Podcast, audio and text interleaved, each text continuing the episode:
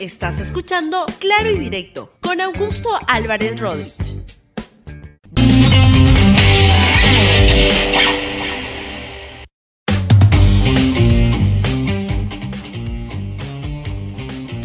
Bienvenidos a Claro y Directo, un programa de RTV. El tema de hoy es una radiografía del gabinete cateriano, justo porque ya le han dado la, eh, la fecha en la cual se va a presentar el gabinete cateriano ante el Congreso de la República. Va a ser el 3 de agosto, el lunes 3 de agosto a las 9 de la mañana y evidentemente, por supuesto, RTV lo va a transmitir. Vamos antes con algo que ha declarado la ministra de Salud, la señora Pilar Macet, integrante del gabinete cateriano, por supuesto, donde lo que da a conocer es que dice que volver a una cuarentena siempre es una posibilidad. Quiero recordar una cosa, el virus mata, pero recordemos que el hambre y la desesperación también nos mata. Y tenemos que encontrar un equilibrio, y como siempre he dicho, eh, un equilibrio entre la necesidad de salud, la parte del cuidado de la salud, y si estamos viendo nosotros el cuidado de la salud, es muy importante que lo tengamos en este nivel y el cuidado de la situación económica inmediatamente por detrás. Y tenemos que analizar y ver cuál es la situación, tiene que primar la salud, pero tenemos que ver cuál es lo menos complicado para la salud de nuestra población y para la salud económica. ¿Volver a una cuarentena está en las posibilidades, ministra? siempre está, no le voy a decir que no, pero hay alternativas que tenemos que tener en cuenta. Por eso nuestro llamado a la población es que por favor respetemos las normas. Este virus mata. Y si la situación se vuelve nuevamente complicada, nos vamos a ver obligados a tomar decisiones un poco más duras. Así es, muy bien dicho lo que plantea la doctora Massetti, porque el virus mata el hambre también y la desesperación también, y por eso hay que actuar en todos los frentes, pero el más importante es el de cuidarnos para no contagiarnos. Ahí está la clave de poder cuidarnos nosotros mismos y contribuir a no saturar todo el sistema de salud que ya está en un estado calamitoso, especialmente en algunas regiones en estos días, como Arequipa, como Huánuco, donde las cosas no están caminando bien. Bueno, les decía que el tema que vamos a desarrollar el día de hoy es justamente la, una radiografía al gabinete cateriano, que él propuso, el, Premier, ir a exponer su plan de, eh, de, de, gobierno, su plan del gabinete antes de las fiestas patrias, y eso hubiera sido mejor, porque la verdad que no hay mucho tiempo por perder, pero además hubiera sido más conveniente que el presidente de la República ya fuera el 28 de julio con un gabinete que ya pasó la cuestión de confianza del Congreso. Pero el Congreso siempre tan díscolo y tan extraño, se iban a ir a Arequipa el día de mañana, parece que no encontraron cupo, habían pedido raramente el avión presidencial para irse, muchos se sienten presidentes en, en camino, no se pudo y ya se canceló la, el viaje a Arequipa el día de mañana, así que no se van a comer un rocoto relleno a la ciudad, se quedan aquí a trabajar. Pero al gabinete cateriano ya le han dado la luz este, para que pueda entrar a trabajar hacia el, para que vaya a exponer su plan de gobierno de acuerdo al artículo 130 de la Constitución, que lo que establece es que vayan al gabinete, todo gabinete nuevo debe ir al Congreso de la República para exponer y debatir su plan de acción y las medidas que requieren para poderlo concretar. En ese contexto quisiera describir rápidamente en qué consiste, cómo se ha armado este gabinete, con alguna información que a usted le puede ser útil. Primero, el premier uh, Pedro Cateriano, pues fue un premier que casi fue premier el 30 de septiembre. El presidente de la República lo convocó en esa oportunidad y en el camino, cuando ya estaba yendo a Palacio a conversar con el presidente de la República, encontró que este, ya había jurado a Vicente Ceballos. ¿Por qué? En las premuras de, este, de, la, de la juramentación, lo que ahí se dijo fue que Vicente Ceballos sería premier solamente por dos o tres días mientras pasaba todo el apuro de la disolución del Congreso y especialmente complicado porque en el Congreso estaba la señora Mercedes Arauz que había jurado el cargo. No eran momentos fáciles, pero me da la impresión que el presidente Vizcarra cambia rápidamente porque se da cuenta que lo convocaba a Pedro Cateriano porque venía una lucha grande contra el Congreso, pero la verdad que esa lucha la ganó por knockout en esa misma noche, ya el Congreso estaba disuelto, ya no había mucho que discutir, Y entonces prefirió por un momento quedarse con Vicente Ceballos como presidente del Consejo de Ministros. A los tres días conversaron Vicente Ceballos con Pedro Cateriano y Vicente Ceballos le habló de que estaban disponibles las carteras de la Cancillería y Justicia, a lo cual Pedro Cateriano, según sido informado por varias fuentes, le dijo no gracias y entonces ahí quedó todo. Pero la idea de tener a Pedro Cateriano como, como premier siempre le dio vueltas al presidente, tanto por la capacidad política que tiene Pedro Cateriano, por un lado, lo otro es que tiene mucha capacidad de este, gestión. Y para tener una capacidad de gestión mm, pública, porque eso es algo que está fallando en el gobierno, se requiere que pueda tener gente alineada con la forma de ver las cosas del presidente del Consejo de Ministros. Y en esa línea, Pedro Cateriano, que es alguien muy apegado a la Constitución, le planteó al presidente armar el nuevo gabinete siguiendo lo que dice el artículo 122 de la Constitución. ¿Qué dice ese, ese artículo? Lo que dice es que el presidente de la República nombra y remueve al premier este, y a los, a los demás ministros a propuesta y eh, nombra y remueve a los demás ministros a propuesta y con acuerdo, respectivamente, del presidente del Consejo de Ministros. Por tanto, la fórmula es que el premier le propone al presidente de la República y el presidente aprueba o no. Y en el camino, pues han habido varias este, conversaciones entre los dos, que ha permitido además irse conociendo en ese proceso de saber dónde están las coincidencias, dónde pueden estar las discrepancias e ir trabajando. Y se conformó este Consejo de Ministros que, este, pues quiero explicarles cómo está, es que está estructurado. Primero, entre los ministros que fueron ratificados. El primero es, o le voy a mencionar, Alejandro Neira en Cultura. Él, la verdad que acababa de ser designado en el cargo, ya había ocupado el mismo cargo durante el gobierno de Pedro Pablo Kuczynski y renunció cuando este Pedro, Pedro Pablo Kuczynski renunció también a la, a la presidencia. Y la verdad que mi impresión es que es una estupenda persona, es un diplomático de, de carrera y para el sector cultura le viene muy bien, un sector que ha estado muy alicaído durante la este, pandemia, durante la cuarentena, porque no ha sido bien atendido al comienzo como debía haberlo sido para poder sacar de los apuros a la cultura, que importa mucho en estos tiempos también. Aunque no se crea, la cultura es crucial, es importante, y Neira es alguien que viene bien al cargo. Gloria Montenegro, como ministra de la Mujer, también fue ratificada, conoce el, el, sector ya, está ya un buen tiempo ahí, por lo menos un año, y es además un cuadro político para la, para la batalla política y le viene bien al gabinete alguien que tiene presencia pública, que sabe entrar a discutir, etcétera. Jorge Montenegro en Agricultura también fue ratificado y uh, quiero hacer notar a Martín Benavides en Educación. ¿Por qué se queda Martín Benavides en Educación? Es importante, porque es una forma de decirle al Congreso, vamos a persistir y defender la reforma universitaria y todos los lobbies del Congreso, por ejemplo, el lobby de Luna Galvez, que quiere convertir la Comisión de Educación en la Comisión Telesub de Pepe Luna Galvez, no va a pasar. Y entonces, en esa dirección, mantener al ministro Benavides es una manera de decir al Congreso, no van a pasar tus lobbies. El Congreso está insistiendo en la interpelación al ministro de Educación. Si es que lo concretara, a mí me parece una buena idea que al día siguiente lo nombra Benavides en su nedo, para que se frieguen y se compliquen las cosas para los lobistas del sector educación en el Congreso de la República.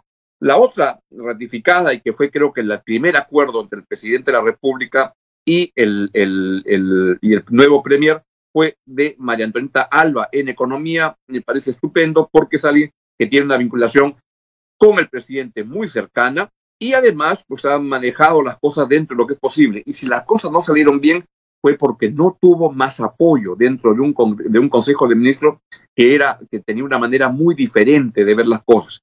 Eso se ha resuelto porque hoy en día la ministra de Economía tiene más voces y más rostros dentro del, gabinete que piensan en la misma dirección de lo que ella plantea.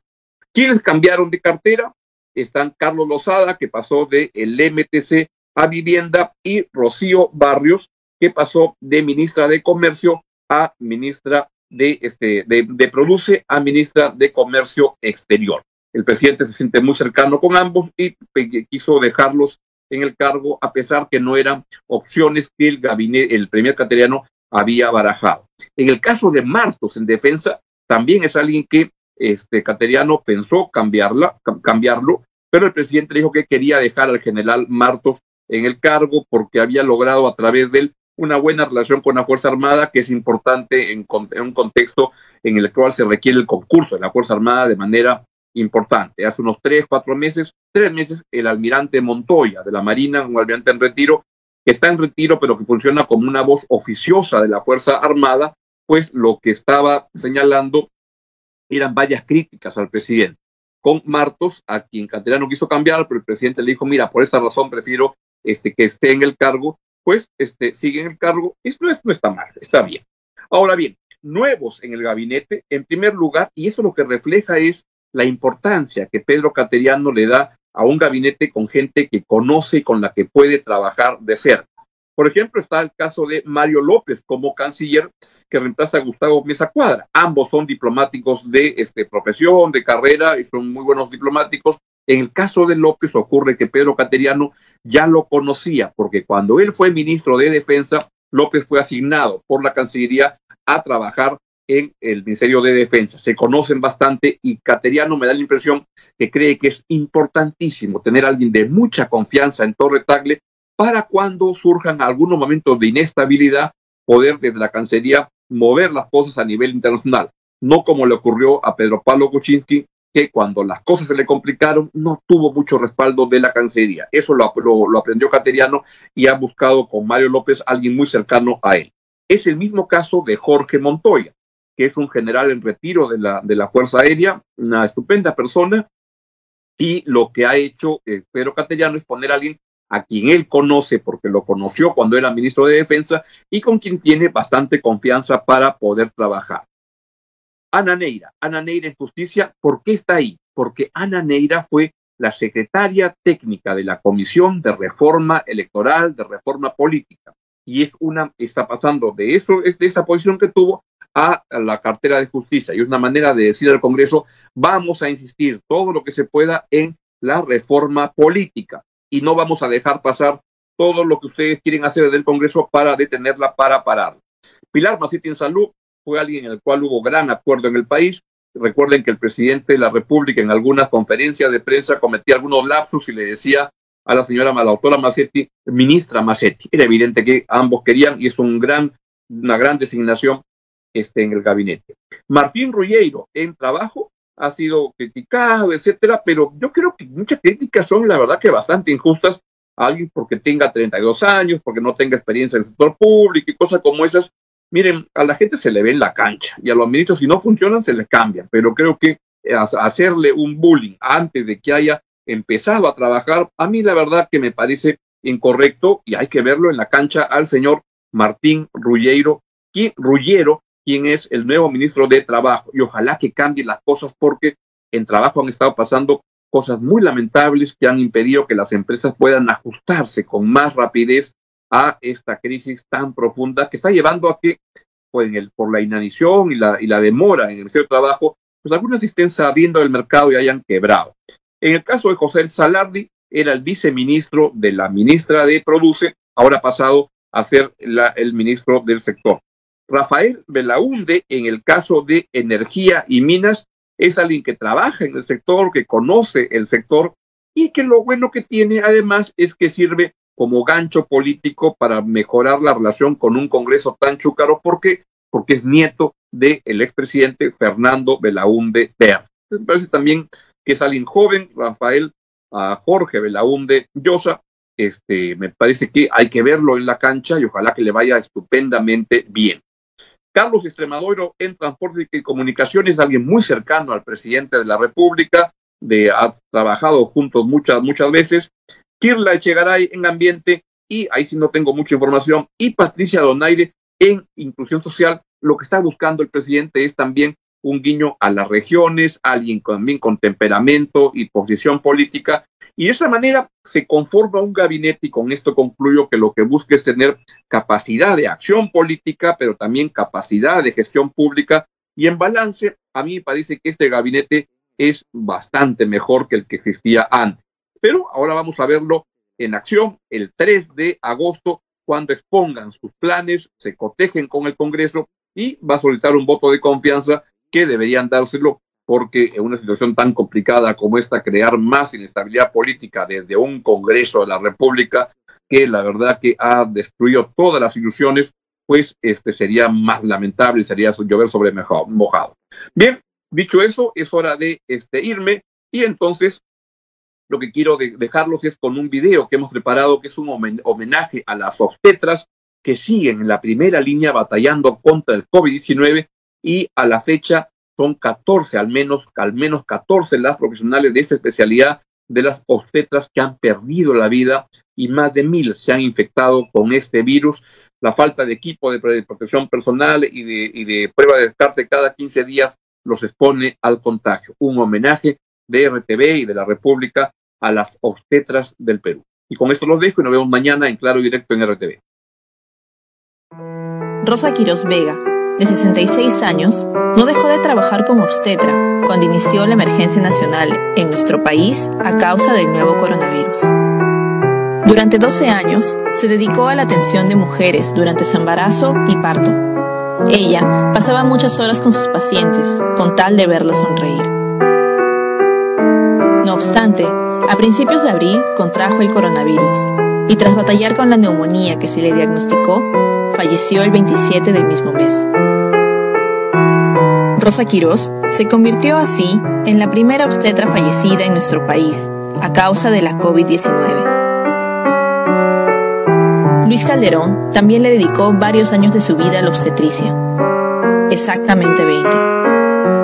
Él habría adquirido el virus luego de dejar a una paciente referida en Pucallpa a inicios de mayo.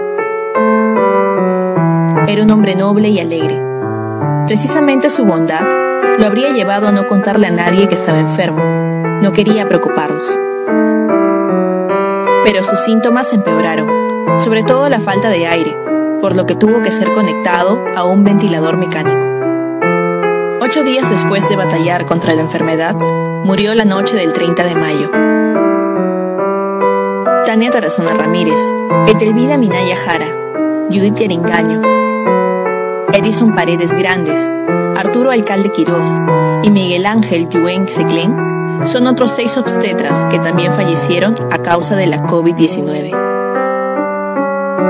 Hasta el momento, según la decana nacional del Colegio de Obstetras del Perú, Margarita Pérez Silva, ocho profesionales de la salud han muerto y más de 650 están infectados.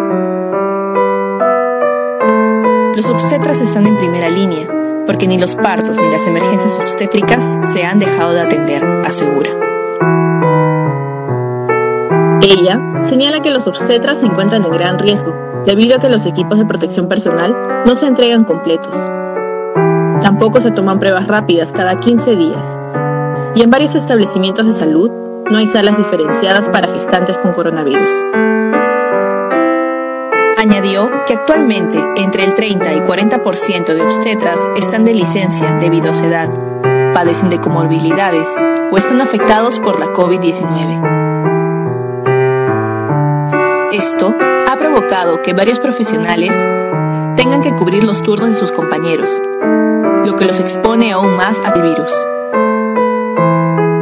Por ello, la contratación de más obstetras para cubrir la demanda también es importante así como brindarle beneficios a aquellos que están en plena labor. En estos momentos hay discriminación para los obstetras, afirma.